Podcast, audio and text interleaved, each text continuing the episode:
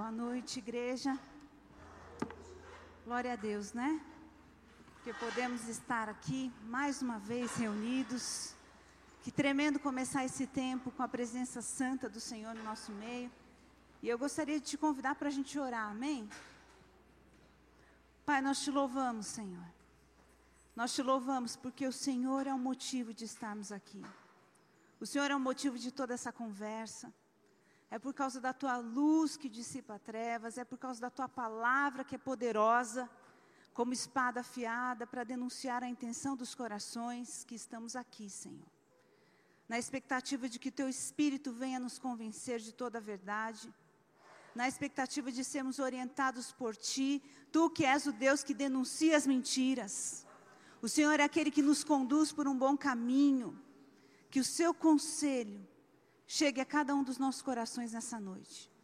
Obrigada pelos anjos que estão aqui. Obrigada, Senhor, pela Sua presença santa. Santo Espírito de Deus, Tu és bem-vindo e livre para atuar no nosso meio da maneira que desejar, como desejar, Senhor. Que em nome de Jesus nós possamos ser surpreendidos pelo Seu amor, pela Sua bondade, que nos convida, Senhor, a ser uma igreja que se levanta em poder e autoridade. Uma igreja que se levanta em santidade e sabedoria. Uma igreja que se levanta para ser resposta nessa geração. Em nome de Jesus. Amém. Amém. Eu louvo a Deus por cada um de vocês, por estar aqui nessa noite. E para quem tem acompanhado, nós estamos hoje na terceira onda, que começou por volta do ano de 1990. Vocês lembram o que, que a segunda onda nos mostrou? Que houve toda uma construção, toda uma engenharia social. Através da escola de Frankfurt, através de Gramsci, de todos os ensinos de Gramsci, de que as, eles teriam que lutar contra essa estrutura moral judaica cristã herdada pela sociedade ocidental, né, dos cristãos, da influência do cristianismo, do judaísmo, e isso se tornou evidente através da influência no meio acadêmico, as universidades sendo bombardeadas por todos esses tipos de conceito, de ensino. E aí a gente lembra que também nessa terceira onda, o alvo é a família. O alvo é a família. Vocês lembram? Na primeira onda, com aquelas sufragistas que reivindicavam voto, a gente via que, na verdade, na vida particular delas, existia um estilo de vida que se levantava contra toda a moral, né? Então a gente viu lá Mary Wollstonecraft, né, querendo um, um casamento livre. Aí a gente passa para a segunda onda e a gente vê todas aquelas mulheres que eram personagens, né, desse movimento e elas reivindicavam uma vida livre, o ódio bem explícito contra a igreja, contra a família, contra o patriarcado. E aqui não é diferente. Por que será? Tanto ódio contra a família. Porque a família é um projeto de Deus, isso a gente sabe. Isso não foi inventado por homem nenhum. Não é alguém que nessa terra um dia decidiu que a sociedade deveria se desenvolver e se organizar em torno de uma família. Isso foi Deus que inventou. Então, Deus planeja isso, esse é um projeto do Senhor, e Ele estabelece normas, padrões. Todo relacionamento ele foi orientado por Deus. Então, como a gente se relaciona em família, em sociedade, até com o próprio Deus, está tudo deixado para a gente dentro das leis do Pentateuco. E essa moral judaico-cristã, ela na verdade sinaliza para a gente o certo e o errado. Então, para que esses homens perversos, eles consigam estabelecer uma sociedade que na verdade caminha na contramão de Deus, eles precisam exterminar a família e todo o padrão moral da palavra de Deus. E eu vou trazer algumas expressões que essa terceira onda nos traz a respeito do feminismo. E eu vou começar falando sobre esse grupo Fêmen. Essa é a líder do grupo Fêmen. É um grupo, ela é uma ucraniana, é um grupo feminista que reivindica algumas pautas e vocês vão conhecer quais são essas pautas. Essa mocinha bonita que a gente viu ali, ela diz assim: eles tentam penetrar nas escolas com seus dogmas, pois sabem que o conhecimento nos torna inadequados para sermos escravos. É hora de responder às fantasias das religiões patriarcais. pela realidade. Dizer-lhes em voz alta que não nos vemos no espelho como escravos submissos, inferiores e culpados. Podemos nos opor com sucesso ao patriarcado global, opondo-nos ao seu instrumento de maior sucesso, a religião organizada. Não a sua fé, não a sua espiritualidade, mas as suas regras e tradições. Criadas para ter poder sobre nós. Sejamos rebeldes em vez de escravos. Aguardo o dia em que fanáticos religiosos, sexistas e misóginos, alimentados por dogmas monoteístas, se ajoelharão, não para orar pelo apoio de seus deuses, mas na frente de mulheres, das mulheres, para orar por seu perdão. Ina, não sei o que, que eu não sei pronunciar aquele sobrenome dela. Essa aqui, vocês estão enxergando bem por causa dessa iluminação? Tá tudo bem? Ela é uma, uma dessas líderes desse movimento Fêmea.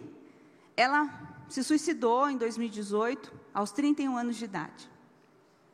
Então, eu gostaria que vocês vissem esse vídeo. Aliás, hoje nós teremos muitos vídeos, porque o que eu vou dizer aqui é tão absurdo que eu tenho que mostrar provas para vocês de que eu não estou inventando essa história toda. Então, esse é um vídeo para vocês entenderem como esse movimento ele caminha e se expressa.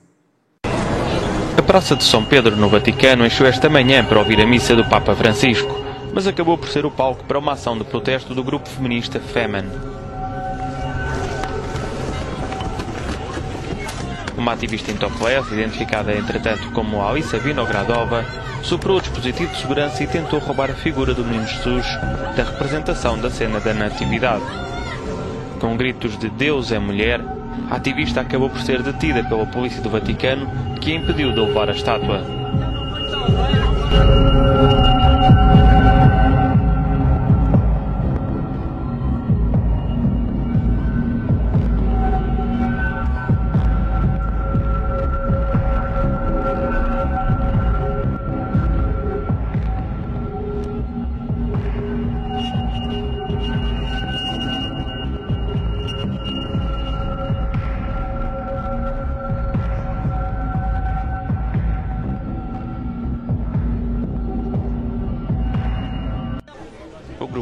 Foi fundado na Ucrânia e tem como missão vencer por completo o patriarcado.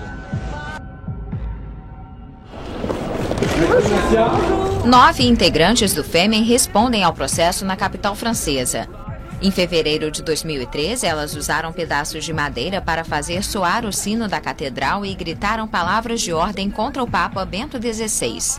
O advogado de defesa afirmou não saber exatamente quais são as acusações contra o grupo. Ce que Monseigneur Patrick Jacquin, recteur archevêque de la cathédrale Notre-Dame O que o arcebispo de Notre Dame está pedindo ao tribunal é que sejam reparados os danos causados à catedral, mas acima de tudo ao espírito cultural da catedral. mais surtout à l'affectation cultuelle de la cathédrale. As ativistas garantiram que os protestos não vão acabar. Vamos usar instituições religiosas como alvo enquanto elas tiverem tanta influência nos valores sociais como tem hoje. O Fêmen é conhecido por se manifestar contra questões sociais diversas.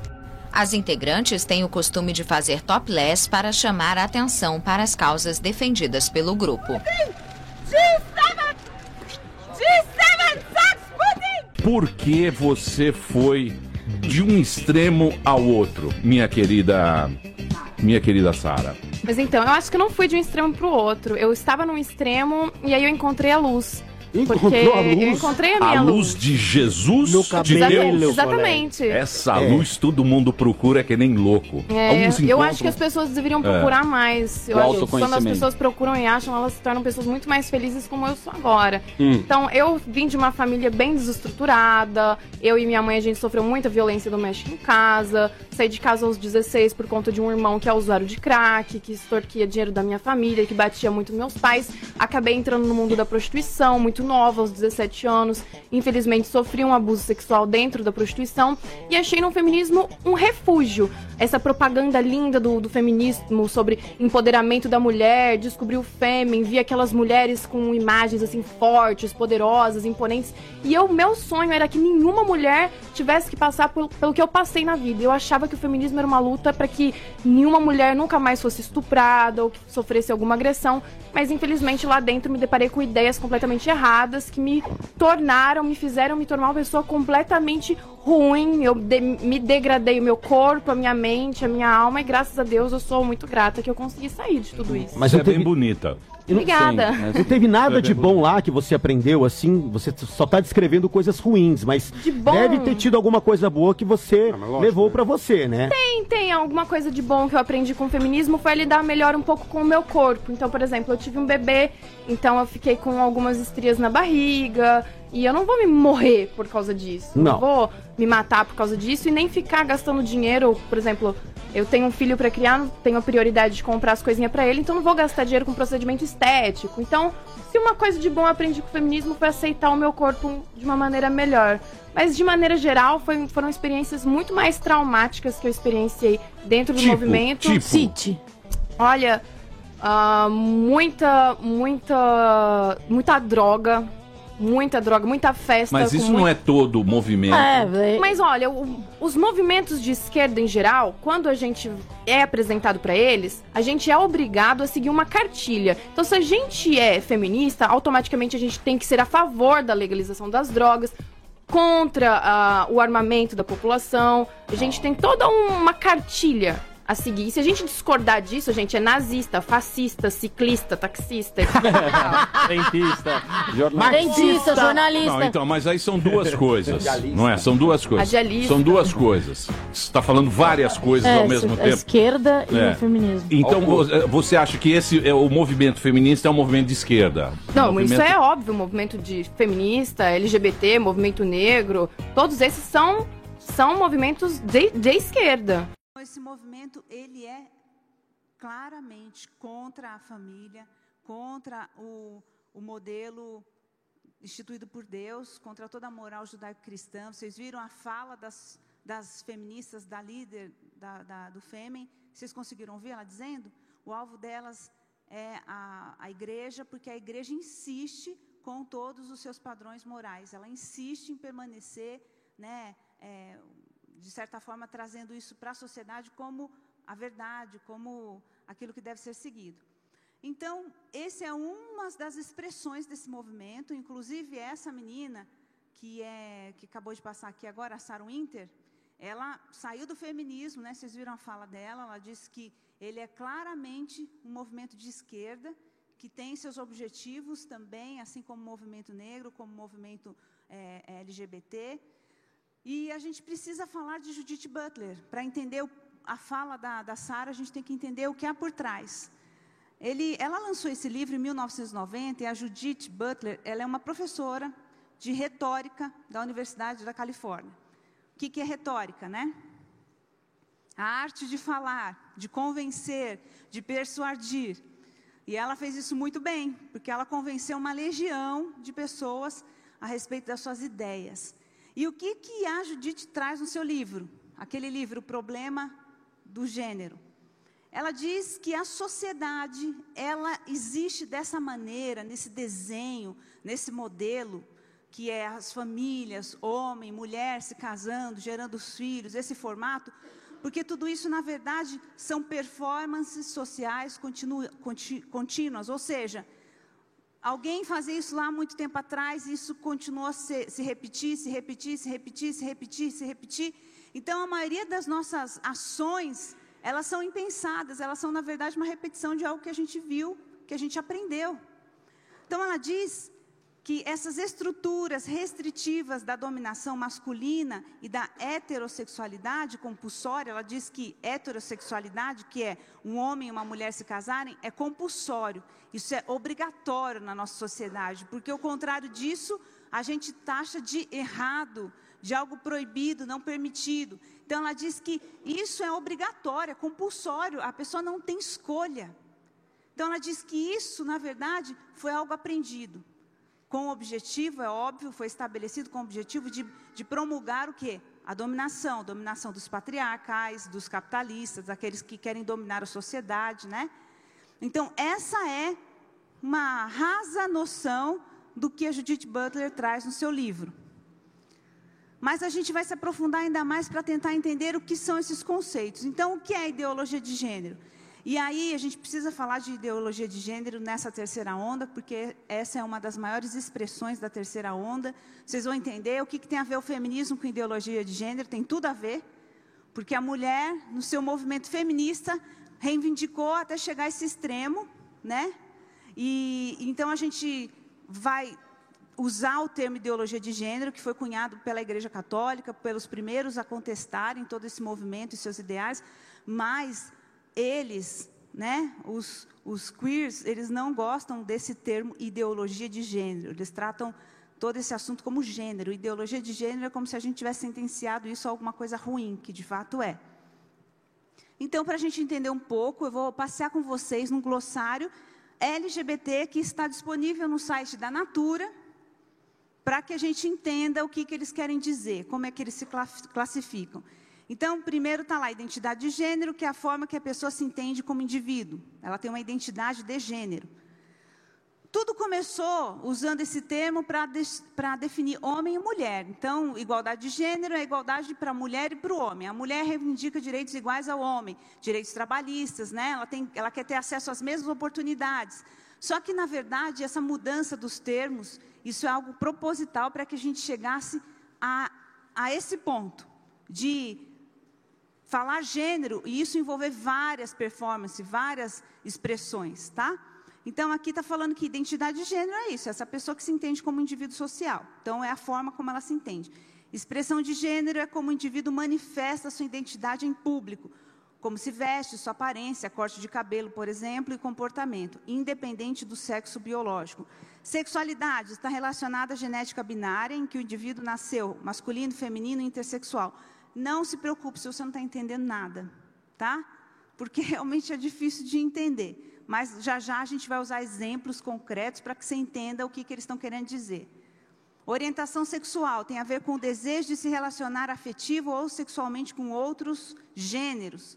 Em um ciclo natural, essa descoberta aconte acontece entre a infância e o início da adolescência. Mas por preconceito e descriminalização, é o que a Natura está falando, ela pode ser bloqueada e até mesmo negada. Esclarecidos esses pontos, conheça algumas das definições contidas na sigla LGBT. Então vamos ver. A gênero, aquele que tem identidade de gênero neutro.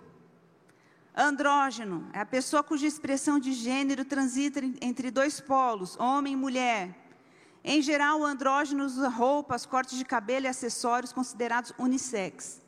Assexual, aquele que não possui desejos sexuais. Bissexual, pessoa que sente atração por homens e mulheres. Crossdresser, oriundo do fetiche do homem de se vestir como mulher. O crossdresser usa roupa de gênero oposto ocasionalmente, mas não faz modificações permanentes. Drag queen ou kink, que eu não sabia que existia, refere-se ao indivíduo que se monta de acordo com o gênero oposto para performances artísticas.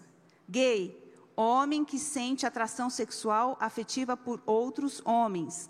Lésbica, mulher que sente atração sexual afetiva por outras mulheres. Não binário, o não binário sente que seu gênero está além ou entre homem e mulher e pode defini-lo como outro nome e de maneira totalmente diferente. Gênero fluido, pessoa que é ou se sente ou se entende como mulher em algum momento da vida, homem em outro e transita por outras identidades de gênero. Intersexual, o termo substitui a palavra hermafrodita e define a pessoa que tem características sexuais femininas e masculinas, genitália e aparelho reprodutor. Pansexual, atração sexual ou romântica por qualquer sexo, sexo ou identidade de gênero. Queer, ao pé da letra, a palavra significa estranho e sempre foi usada como uma ofensa a pessoas LGBT+. No entanto, a comunidade LGBT+, se apropriou do termo e hoje é uma forma de designar todos que não se encaixam na heterocis-normatividade, que é a imposição compulsória da heterossexualidade e da cisgeneridade. Esses nomes estranhos é para deixar com uma aparência patológica aquilo que é natural, um homem casando com mulher, ou uma pessoa que nasce mulher e se identifica no seu sexo normal, mulher, de acordo com o que ela é biologicamente. Então, é para isso que eles usam esse termo.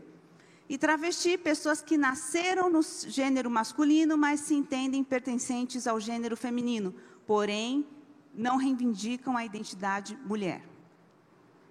Tem mais ainda, transexual, transgênero, indivíduo que se opõe, que transgride e transcende a ideologia heterocisnormativa imposta socialmente. Pessoas que assumem uma identidade oposta ao gênero que nasceu, que se sentem pertencentes ao gênero oposto do nascimento, uma identidade ligada ao psicológico e não do físico, pois nesses casos pode haver ou não uma mudança fisiológica para adequação. E cisgênero é quando a identidade de gênero do indivíduo está de acordo com a identidade de gênero socialmente atribuída ao seu sexo. Então, agora, como eu disse para vocês, eu, hoje eu vou usar muitos vídeos para que vocês entendam e creiam que isso de fato já acontece, está estabelecido socialmente. A gente vai ver alguns exemplos de gênero, tá? Porque a gente não vai decorar aquele glossário, aquilo só para tentar entender o que, que é, é que a Judith Butler traz através do seu livro e o que é a ideologia de gênero nesses dias.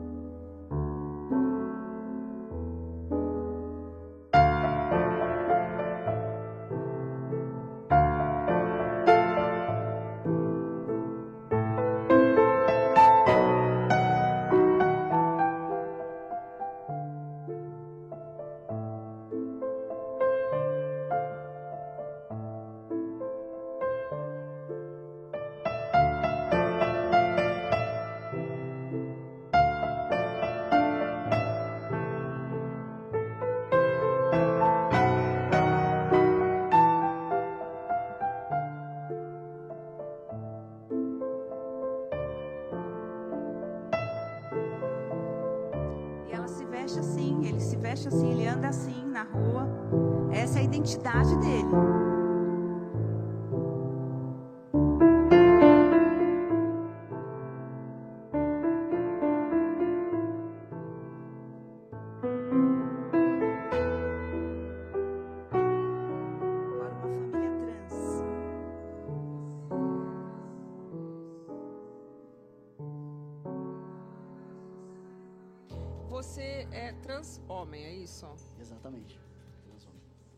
Então, na realidade, você não é exatamente o pai da Kylie, biologicamente. Biologicamente, você foi mãe dela, é isso?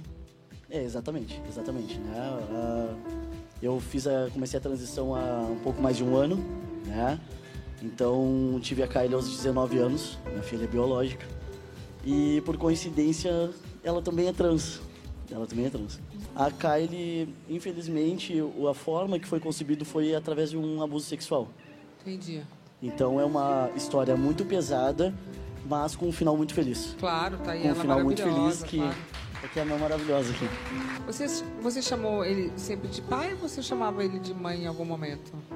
Antes eu chamava de mãe, mas aí é porque eu não tinha ah, Conhecimento? o conhecimento, uma noção do que se tratava. Eu pensava, tipo, em mim. Você eu sentia falava, "É uma coisa, mas não sabia como traduzir isso. Exatamente. Entendi. É como se ele tivesse num, num papel que ele estava desconfortável. Você sentia isso? Porque a criança, é uma, a criança sente, né? Eu já não sabia de nada. Eu não sabia de nada, só eu fui saber, tipo, do, desse mundo depois que eu comecei a me descobrir. Aí, primeiro, eu comecei a ver o Léo com as namoradas e eu vi aquilo, eu que resolvi procurar. Aí, depois, quando ele falou assim eh, pra mim, que primeiro ele chegou em mim e falou assim: Eu sou um homem trans, tu me ajuda?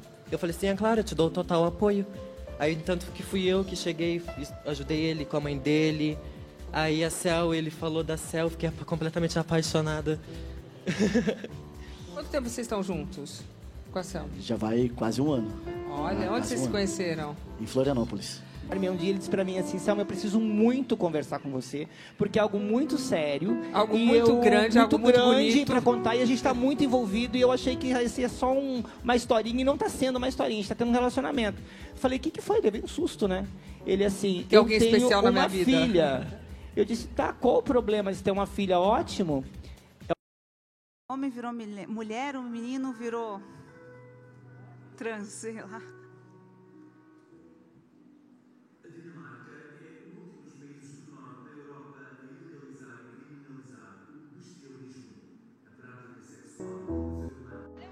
A Dinamarca é o último dos países do norte da Europa a ilegalizar e criminalizar o bestialismo.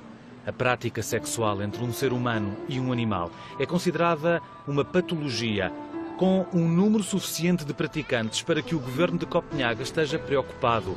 É que o país se tem tornado num destino deste tipo de turismo sexual, principalmente depois de Alemanha, Noruega e Suécia terem legislado sobre a matéria nos últimos anos. Synes, det skal være strengt forbudt at, at have sex med dyr, eller, eller og i hele taget misbruge noget som helst. Det synes jeg helt klart. Jeg synes, jeg synes egentlig, det er noget, noget svineri. Altså, jeg synes, øh, jeg, jeg, jeg, er helt, jeg, er egentlig, jeg, jeg tror egentlig ikke, det fandtes anden øh, i, i fantasien hos nogle folk. Uma sondagem recente revela que a maioria esmagadora dos dinamarqueses aprova legislação que proíba sexo com animais, apesar de o país prezar a liberdade individual. Here in Denmark, we are pretty free, so I don't think we should forbid it, but I think it's pretty wrong because the animals don't know what you're doing with the animals. But Så dyrene har jo ikke selv bestemt det. Det er jo bare noget, vi ligesom selv gør. De siger jo ikke selv ja til det. Og altså, ja, man ved ikke, om de synes, det er rart eller ej. Så det er jo... Assim vai acontecer e acompanhar outras realidades. O bestialismo é proibido por lei na Bélgica, Canadá, Austrália e Índia, por exemplo. Em Portugal, não há legislação específica. O único enquadramento possível, de agosto passado, é o dos maus tratos a animais com penas de prisão até um ano.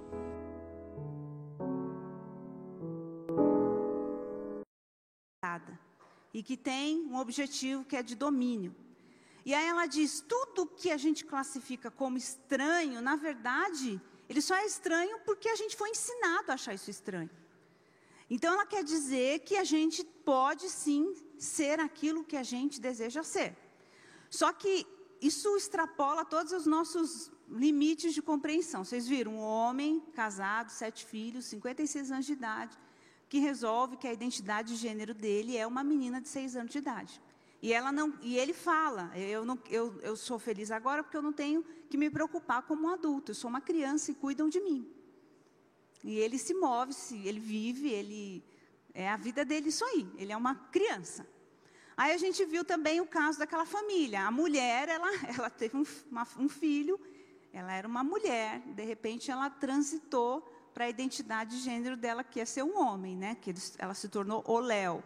E aí tem o filho, que se tornou a Keira, alguma coisa assim o nome. E aí tem a Céu, que era um homem, se tornou a mulher. E engraçado que eles se casaram, eles se casaram homem e mulher, se casaram, se relacionam homem e mulher. Só que a mulher não é mais mulher, agora é homem, e o homem não é mais homem, agora é mulher, você entende? Então é tudo isso que a Judite está dizendo que é algo natural, mas que nós culturalmente fomos orientados a acreditar que tudo isso é um absurdo. Só que existe um é, argumento que todos eles vão bater, insistir neles, é que sexo não, aliás, é, sexo ele não tem identidade de gênero, não. O que que a, a, a Simone de Beauvoir disse? Ninguém nasce mulher, ela torna-se mulher. Então eles dizem que a gente, a gente não nasce com essa identidade sexual e que isso não tem a ver com a nossa identidade biológica. Então, só porque eu nasci mulher não significa que eu sou mulher. Eu sou refém de uma construção social, mas que na verdade isso tudo foi ensinado por mim. Eu posso ser quem eu quiser, não posso prender ao meu corpo. Mente não tem sexo, é isso que eu queria lembrar. Então eles vão argumentar que mente, a nossa mente não tem sexo, tá? Então é isso que a Judite vai argumentar. Só que além de um homem de 56 anos se tornar uma criança e além de uma mulher se tornar homem e vice-versa, ainda tem outras partes dessa história que são muito feias, que é a questão do sexo com animais. O que acontece aqui é que existem bordéis, como em Copenhague, na Dinamarca, bordéis. Então, os clientes chegam de várias partes da Europa e fazem lá seu agendamento para terem sexo com animais. E aqui, zoófilos protestam contra a proibição da bestialidade na, na Alemanha. Aqui, é, esse aí mostra a sua esposa, se eu posso dizer assim, que é o cachorro, tá? Ele e não é, não é, não deixa de ser normal muitos se casarem realmente com animais. Então a gente tem casos de mulheres se casando com cachorro, teve uma que se casou com uma foca. E tem uma outra uma outra expressão dessa ideologia que é o seguinte: se eu decidir que a minha identidade de gênero é ser paralítico, teve alguns que desligaram a coluna porque se identificavam como paralíticos. Teve alguns que, mesmo vendo, se movem na sociedade como cegos, porque a identidade de gênero deles é cego. E é isso que a Judith Butler, professora de retórica, ela ensina na universidade. Por quê? Porque não há limites para você ser quem você deseja ser. Se você resolver ser uma planta e ficar um mês na sua casa parado esperando alguém jogar água em você, ok. Porque essa questão do gênero não está só limitada a homem e mulher, ela vai muito além. Vai muito além. Então eu trouxe isso para vocês e trouxe esses vídeos como prova para que vocês entendam que realmente isso é para onde caminha a humanidade, é para esse abismo. Esse norueguês, que é um comediante, ele fez um documentário, e o documentário chama é, Lavagem Cerebral, tá? Então eu vou trazer uma parte de toda a pesquisa que ele conduziu nesse documentário. Ele entrevistou vários cientistas e médicos. Por quê? Porque é, os defensores dessa, dessa ideologia de gênero, eles argumentam que a mente não tem sexo. Né? Isso eles herdaram lá. Simone de Beauvoir já dizia isso, a mente não tem sexo. Então eles vão, através disso, mostrar que o homem e a mulher, eles não têm diferenças. Não tem essa diferença cultural que a gente aprende. Ai, homem é mais agressivo, mulher é mais delicada, homem é mais forte, mulher é mais fraca. Não, isso não existe. Isso é uma construção social.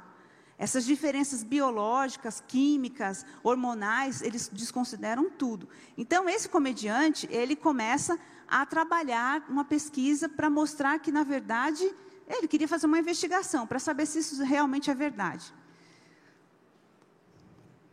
Então, é, uma das primeiras considerações que ele mostra nesse documentário é que a Noruega é um dos três países do mundo com maior igualdade de gênero.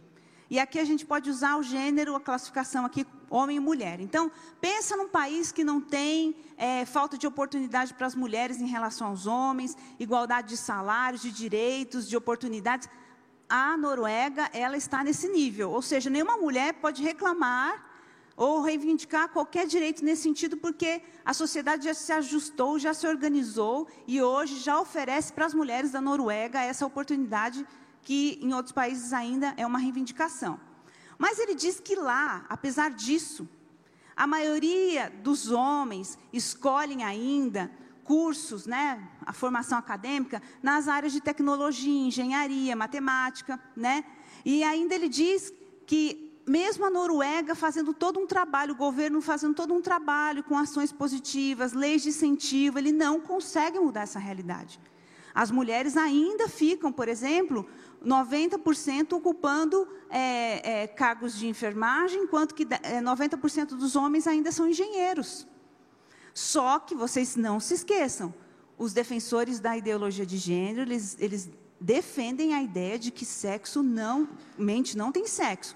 Mulher não pensa diferente de homem em possibilidade nenhuma. Porque o que eles querem que você e eu acredite é que isso é uma casca. Isso, nosso corpo é só uma casca. Isso não determina a nossa maneira de pensar e se comportar. Ok? Aí ele traz esse, esse é, psicólogo, o Dr. Lipa, que fez uma pesquisa conduzida em 53 países do mundo. E assim, são países muito diferentes é, é, culturalmente falando. Se você analisar a Noruega em relação à Arábia Saudita, são países muito diferentes. E aí, res- o resultado dessa pesquisa, justamente nessa área de trabalho, de escolhas, né, de opções de profissão, foi absolutamente consistente em todas as 53 nações, que lá também os homens escolheriam profissões mais voltadas para mecânico, engenharia, técnicos, enquanto que as mulheres mais para humanas e sociais. Então, isso foi um fato que ele constatou. E ele diz assim: isso nos dá uma pista. Biologicamente, alguma coisa interfere nas nossas escolhas, na nossa decisão, na nossa né, performance social. E aqui um, um hospital lá da Noruega mesmo, onde esse médico fez é, um experimento com bebês de nove meses. Então ele colocava dez brinquedos, quatro tipicamente femininos, quatro tipicamente masculinos e dois neutros. E deixavam os bebês ali naquele tapete para escolher o brinquedo que mais lhe agradava. E era quase que na maioria das vezes preferência dos meninos brinquedos masculinos. E as meninas, brinquedos femininos, rosinhas, mais delicados. Isso foi um experimento. Só que esses ideólogos do gênero eles falam assim, mas uma criança de nove meses já está refém de um comportamento aprendido, ela já absorveu da cultura, do ensino do pai e da mãe, é os brinquedinhos que ela tem na casa dela, então não vale. E aí, então, ele foi falar com um outro, e esse é um psiquiatra, lá da Inglaterra, de Cambridge, e ele fez experimentos, só que com bebês de um dia de vida. Ou seja, agora vai ficar difícil, né? Dizer que tem influência cultural ali. E ele mostrava para esses bebês objetos mecânicos, para os recém-nascidos, e também rostos.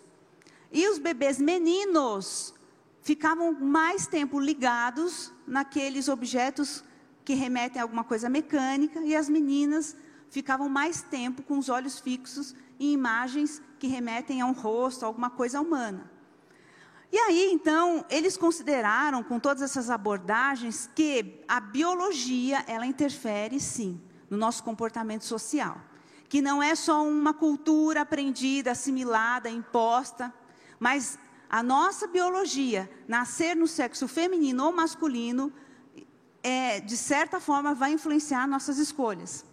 Então, agora, eu vou mostrar nesse vídeo uma parte desse documentário, só para vocês verem, uma pesquisadora, ela é uma cientista que trabalha esse tema, ideologia de gênero, né? na verdade, o gênero, que ela não considera isso uma ideologia, e ele vai pressioná-la com esses argumentos todos, dizendo assim: olha, todos esses, esses experimentos mostraram que bio, o nosso corpo, a biologia do nosso corpo, interfere nas nossas escolhas.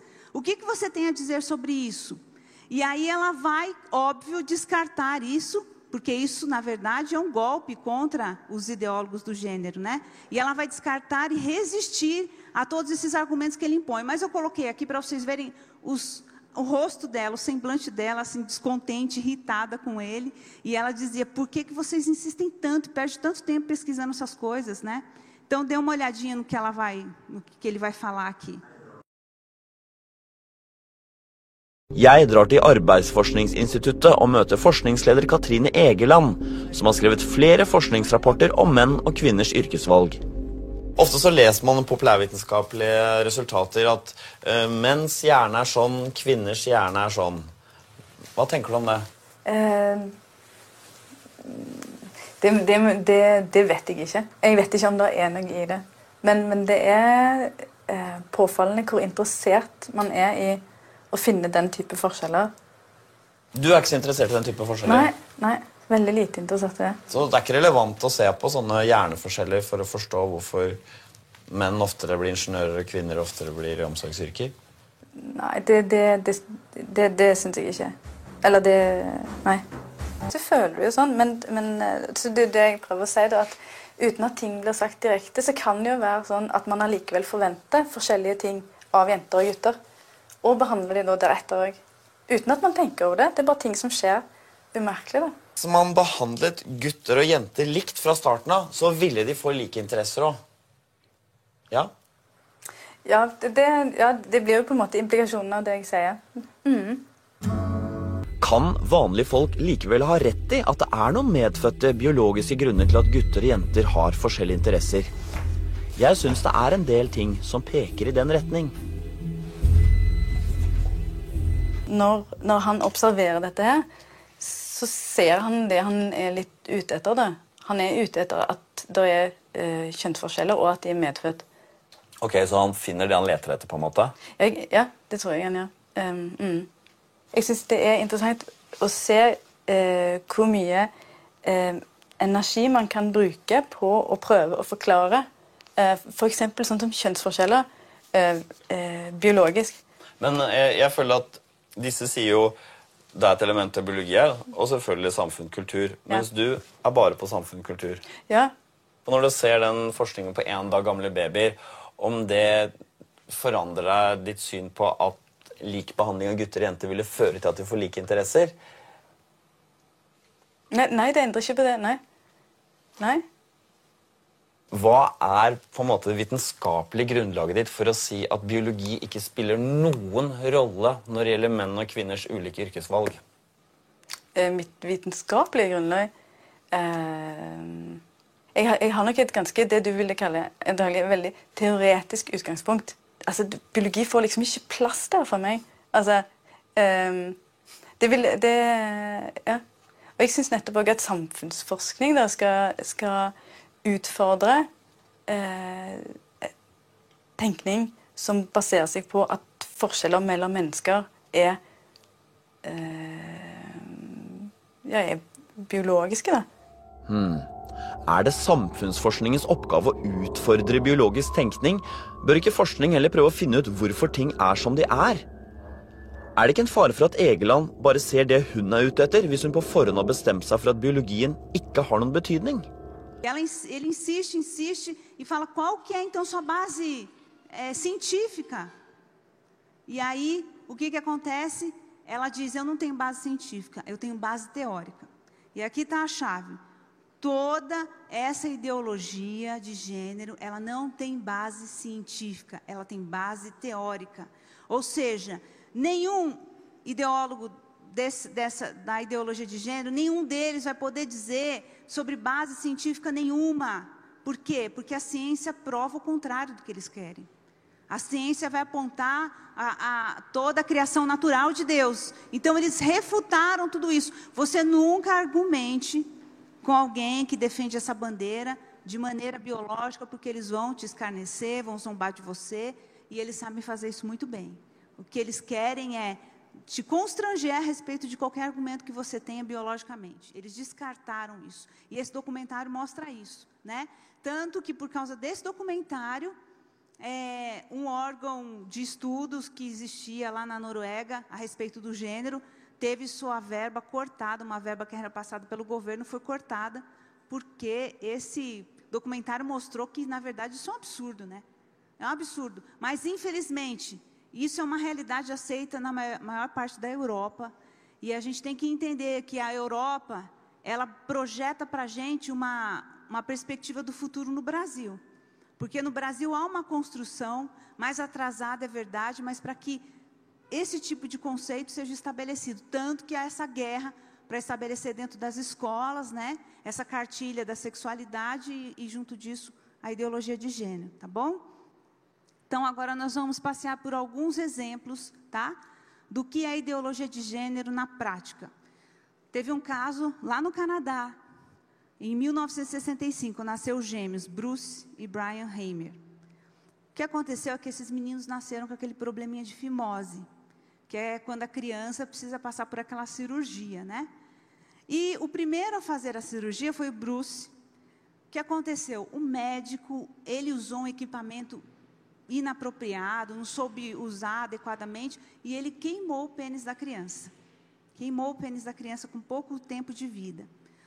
E a mãe ficou tão apavorada, nem mandou outro filho para a cirurgia, que os dois precisavam passar por isso, e aquela criança com, com o pênis danificado, até que um dia, ela assistindo na televisão, ela viu um médico, o Dr. John Money, que está, Money, ele estava falando, ele conduzia toda uma pesquisa a respeito do gênero e ele defendia essa pauta. Olha, nossa performance social, de dizer que é homem ou mulher, não tem nada a ver com, com o nosso corpo. Isso é uma questão aprendida, é culturalmente aprendido. Então, eu, eu nasço, eu nasci mulher e eu me comporto como mulher porque me ensinaram assim, mas eu poderia muito bem ter me comportado como homem, né?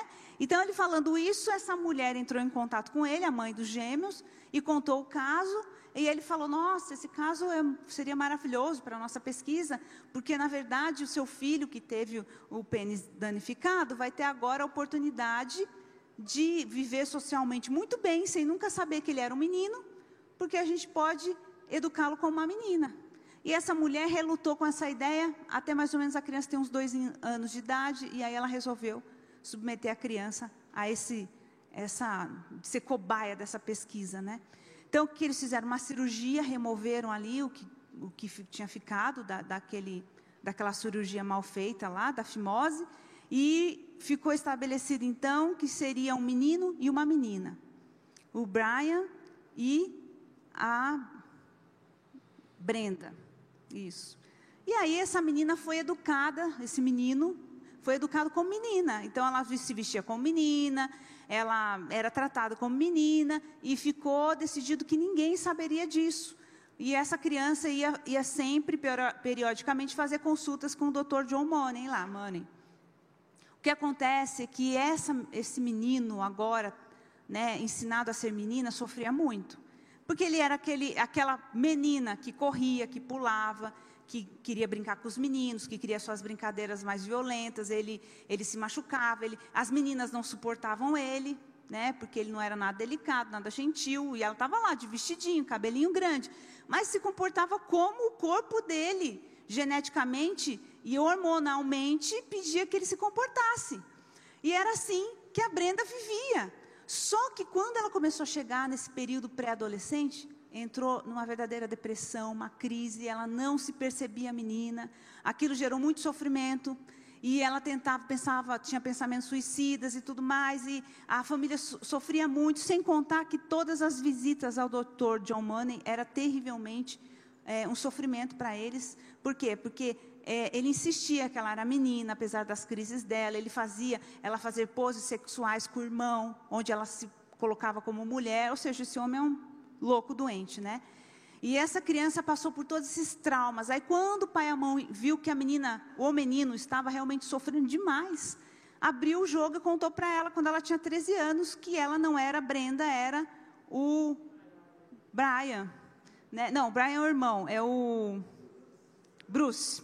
Que ela era o Bruce, né? E aí o Bruce assume a identidade de David. E imediatamente ele passa a a, a se comportar como um menino, porque é o que ele sempre sentiu, né? Que ele era um menino. E, enquanto isso, o Dr. John Money viajava pelo Canadá e pelos Estados Unidos, dizendo dos seus experimentos com muito sucesso, dizendo que era tudo extraordinário, que realmente tudo é, uma, uma, é um aprendizado cultural, que a gente só se comporta conforme o nosso corpo, porque nós somos ensinados, mas que mente não tem sexo, e toda aquela conversa. O que acontece? É que a família viveu todo um caos muito grande, muito sofrimento, muita dor, muita perturbação. É, imagina só, eles não conseguiram socialmente se adaptar em lugar nenhum, não conseguiram estudar direito, a família é, é, é abusando de álcool, de drogas. O irmão dele, uma vez, o, o que não passou pela cirurgia, não teve problema nenhum, mas vendo o sofrimento do irmão, uma vez tomou tantos sedativos que acabou morrendo ali, numa overdose. E ele até tentou, depois que ele abriu o jogo, foi na Oprah Winfrey, falou com um monte de gente, teve até um, é, um dinheiro ressarcido, né, ressarcimento pelos danos que ele sofreu. E olha que coisa terrível, ele recebeu esse dinheiro pela divulgação da história dele, aí um cara foi lá, enganou ele e levou o dinheiro embora. Então as coisas não estavam nada bem para ele. E ele conseguiu se casar com uma mulher que já tinha filhos, mas depois de um certo tempo ela pediu o divórcio. Aí ele não aguentou que a vida dele tinha sido um inferno desde que ele se conhecia por gente. Aí ele foi e se suicidou aos 38 anos de idade. Então a gente tem aqui um exemplo claro de que todo esse argumento da Judith Butler, do Dr. John Money, na verdade, na prática, ele não funciona. Se funcionasse, se eu e você fôssemos mesmo é, resultado da nossa cultura, né, biologicamente falando, é, isso não interferisse nas nossas escolhas, então por que tanto sofrimento nessa família? Por que, que ele não conseguiu se adaptar? Né? Terrível ver que, por causa de uma mentira, uma família inteira teve um prejuízo tão grande, né? E uma outra história é desse Walt Heyer. O que, que ele era? Uma pessoa normal. Ele cresceu, se casou, teve dois filhos, mas chegou um certo momento da vida dele que ele resolveu que ele ia ser, assumir a identidade dele de mulher. Então, com a,